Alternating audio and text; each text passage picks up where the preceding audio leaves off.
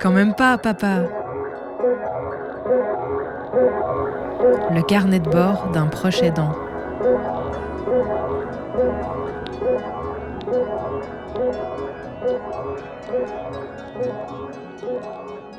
Dans l'épisode précédent, j'ai évoqué la question de la dénutrition et puis aussi de la perte de mobilité, c'est un peu lié, qui entraîne des complications médicales.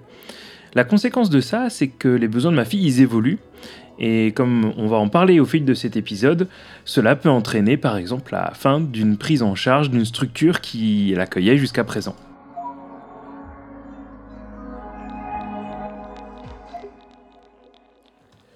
Il y a plein de manières de permettre la prise en charge par la société euh, des personnes avec des besoins spécifiques euh, liés au handicap.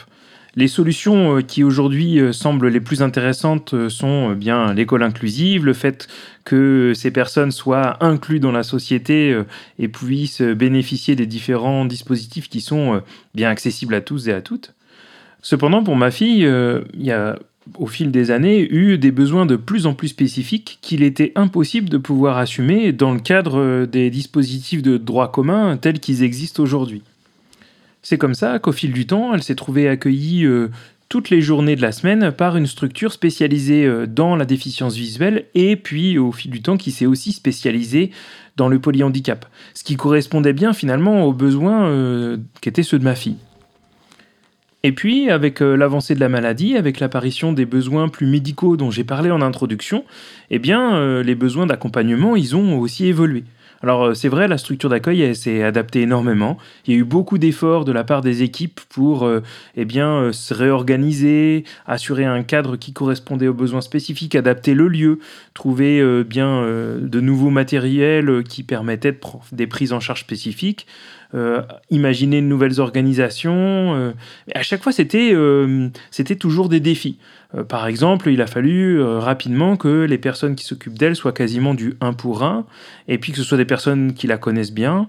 Il y avait un environnement autour qui parfois nécessitait bien de, une mise au calme parce que les jeunes dans le même service, dans les mêmes locaux, ils étaient pleins d'énergie et, ça pouvait perturber les besoins psychologique de ma fille. Et puis parfois il y a eu euh, des urgences qu'il fallait assumer. Et puis parfois euh, les équipes de professionnels, ben, elles n'étaient pas complètement en capacité de l'accueillir. Et si euh, il y a eu un super travail de l'équipe, je pense qu'elle est allée un peu trop loin avant de tirer la sonnette d'alarme. Puis nous aussi, on a manqué de vigilance sans doute. Et il y a un moment donné où on s'est réunis pour constater que la situation, elle était plus possible. Il n'y avait plus la capacité euh, d'accueillir euh, ma fille correctement parce que le matériel nécessaire n'était pas disponible, parce que les équipes ne pouvaient pas se libérer comme il le fallait, parce que les compétences spécifiques euh, qui étaient plus orientées sur, sur de l'accompagnement médical notamment, n'étaient plus là, n'étaient pas là à la hauteur des besoins qui lui étaient propres. Cette fin de prise en charge, elle peut arriver pour certaines familles à un moment où il n'y a pas la capacité à euh, modifier le quotidien, à changer et réorganiser les choses. Ça peut devenir très compliqué. Il y a des fois des situations où les jeunes continuent à être accueillis dans un centre où euh, les dispositifs euh, sont plus à la hauteur des besoins et où on se retrouve avec des situations où c'est presque de la maltraitance finalement. Nous, on a pu euh, réussir à s'organiser, notamment parce qu'on a pu bénéficier d'un accompagnement financier euh, de la plateforme Handicap Rare, qui euh, bien, a pris en charge les débuts d'organisation avant que la maison départementale des handicaps, la MDPH, réponde aux sollicitations qu'on a déclenchées. Alors, ce qui est particulier, c'est que là, eh bien, avec la progression de la maladie rapide, il faut réussir à s'organiser rapidement pour changer les choses. Or, le temps euh, de l'administration, le temps de la MDPH, il est long. Quand on dit rapide pour la MDPH, c'est forcément euh, plusieurs mois, 4, 5 mois, ça c'est rapide pour la MDPH. Pour les besoins qui changent brutalement pour une personne qui est accompagnée, 4-5 mois c'est long quand il s'agit de tout faire bouleverser.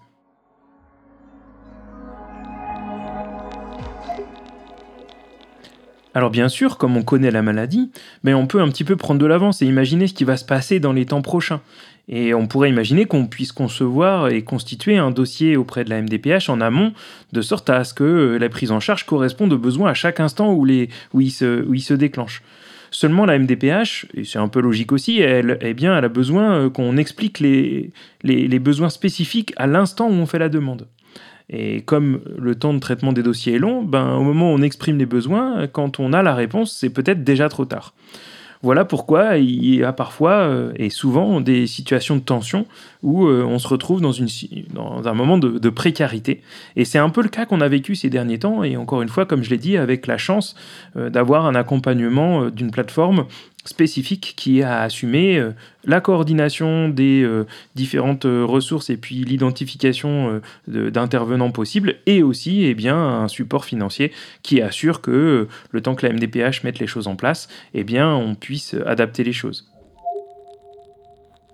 Parce que la solution qui a émergé euh, au fil de cette discussion, c'est euh, aucun des autres centres ou euh, dispositifs d'accueil qui, existent dans le territoire.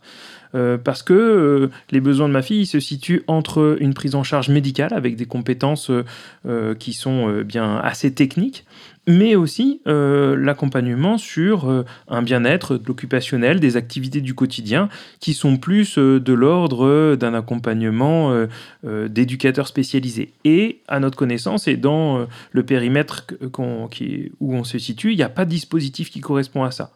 Et puis à titre personnel, l'idée de la désinstitutionnalisation, c'est quelque chose qui me parle et j'imaginais plus proposer un accueil à ma fille euh, dans, la, cité, là où on vit, avec euh, les activités qui l'entourent pour qu'elle soit plus, euh, qu'elle soit pas isolée de, ce monde finalement des valides et qu'elle soit dans la cité. En quelques semaines, il a donc fallu tout repenser, installer des organisations pour que des infirmiers passent à la maison chaque jour, réorganiser la répartition entre les deux foyers de ma fille, à stabiliser et assurer le fait qu'elle puisse avoir des passages et des, des, prises en charge par un kiné, un orthophoniste régulièrement euh, dans la semaine. Et puis, dans les moments où moi je travaille, évidemment, euh, ben, mettre en place euh, des auxiliaires de vie. Et ces auxiliaires de vie, ben, il a fallu leur transmettre les besoins, leur apprendre, qu'on apprenne à se connaître, les, les, former sur les choses qui étaient nécessaires pour que ma fille elle soit heureuse et bien, bien accompagnée pendant toute la journée. Heureusement, on a eu la chance, euh, comme je le disais plus tôt, euh, d'être accompagné par euh, une plateforme, la plateforme Handicap Rare, mais aussi par l'équipe de soins palliatifs pédiatriques de notre CHU de proximité, qui vraiment a fait et continue de faire un super travail de mise en correspondance des, des compétences et puis d'identification de professionnels. Il a fallu aussi euh, prendre du temps avec les prestataires pour le matériel spécialisé, mettre en relation euh, ces différentes structures et puis ces différents intervenants. Euh, je pense aussi à la pharmacie, aux associations qui sont de bons conseils. Voilà, en fait, constituer un réseau de professionnels, de ressources à activer et puis eh bien, réaliser cette coordination pour que, au fil de la semaine, tout se passe correctement. Et alors, euh, tout ça, ça prend du temps. Ça prend du temps pour euh, la mise en place, énormément.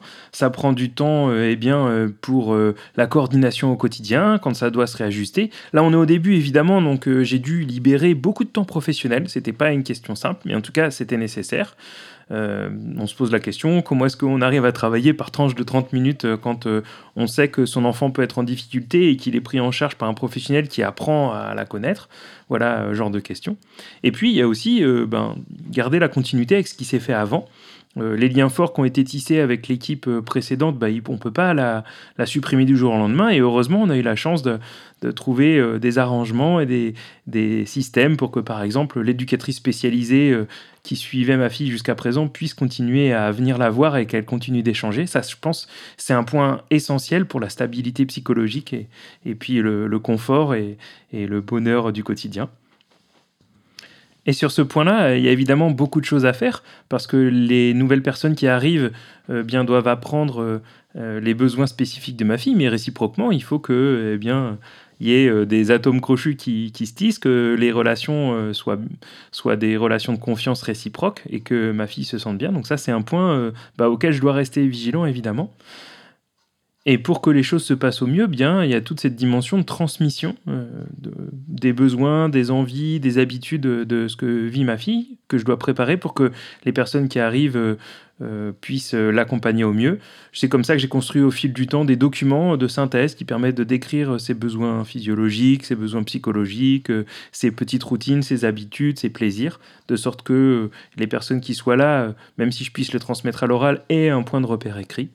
Et puis aussi, puisque la maison devient un lieu d'usage de plus de personnes, eh bien, il faut aussi penser à l'adapter. Euh, de manière très pragmatique, ben, j'avais pas de micro-ondes, mais je me suis dit que puisqu'il y avait des gens qui allaient venir passer des journées ici, ils en auraient sans doute besoin. Et ben voilà le genre d'acquisition que j'ai faite. Euh, à la manière d'une coloc, eh ben, on fait des affiches peut-être à certains endroits techniques pour retrouver les, différents objets, pour savoir se servir d'un appareil. C'est le genre de choses euh, auxquelles il faut penser euh, pour s'assurer que tout se passe au mieux. Voilà, alors c'est une situation qu'on est en train de construire, qu'on apprend à découvrir, euh, puis qui va encore prendre quelques semaines, sans doute mois, pour pouvoir trouver une routine de fonctionnement euh, euh, un peu plus sereine.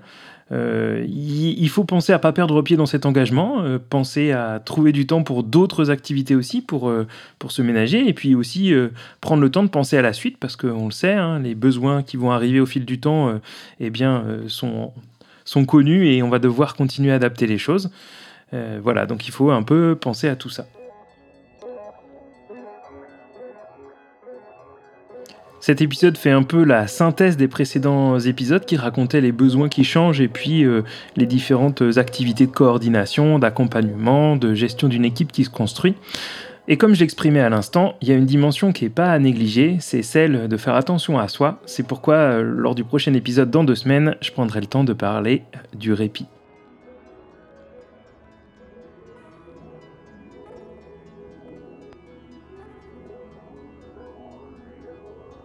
Un podcast à retrouver sur le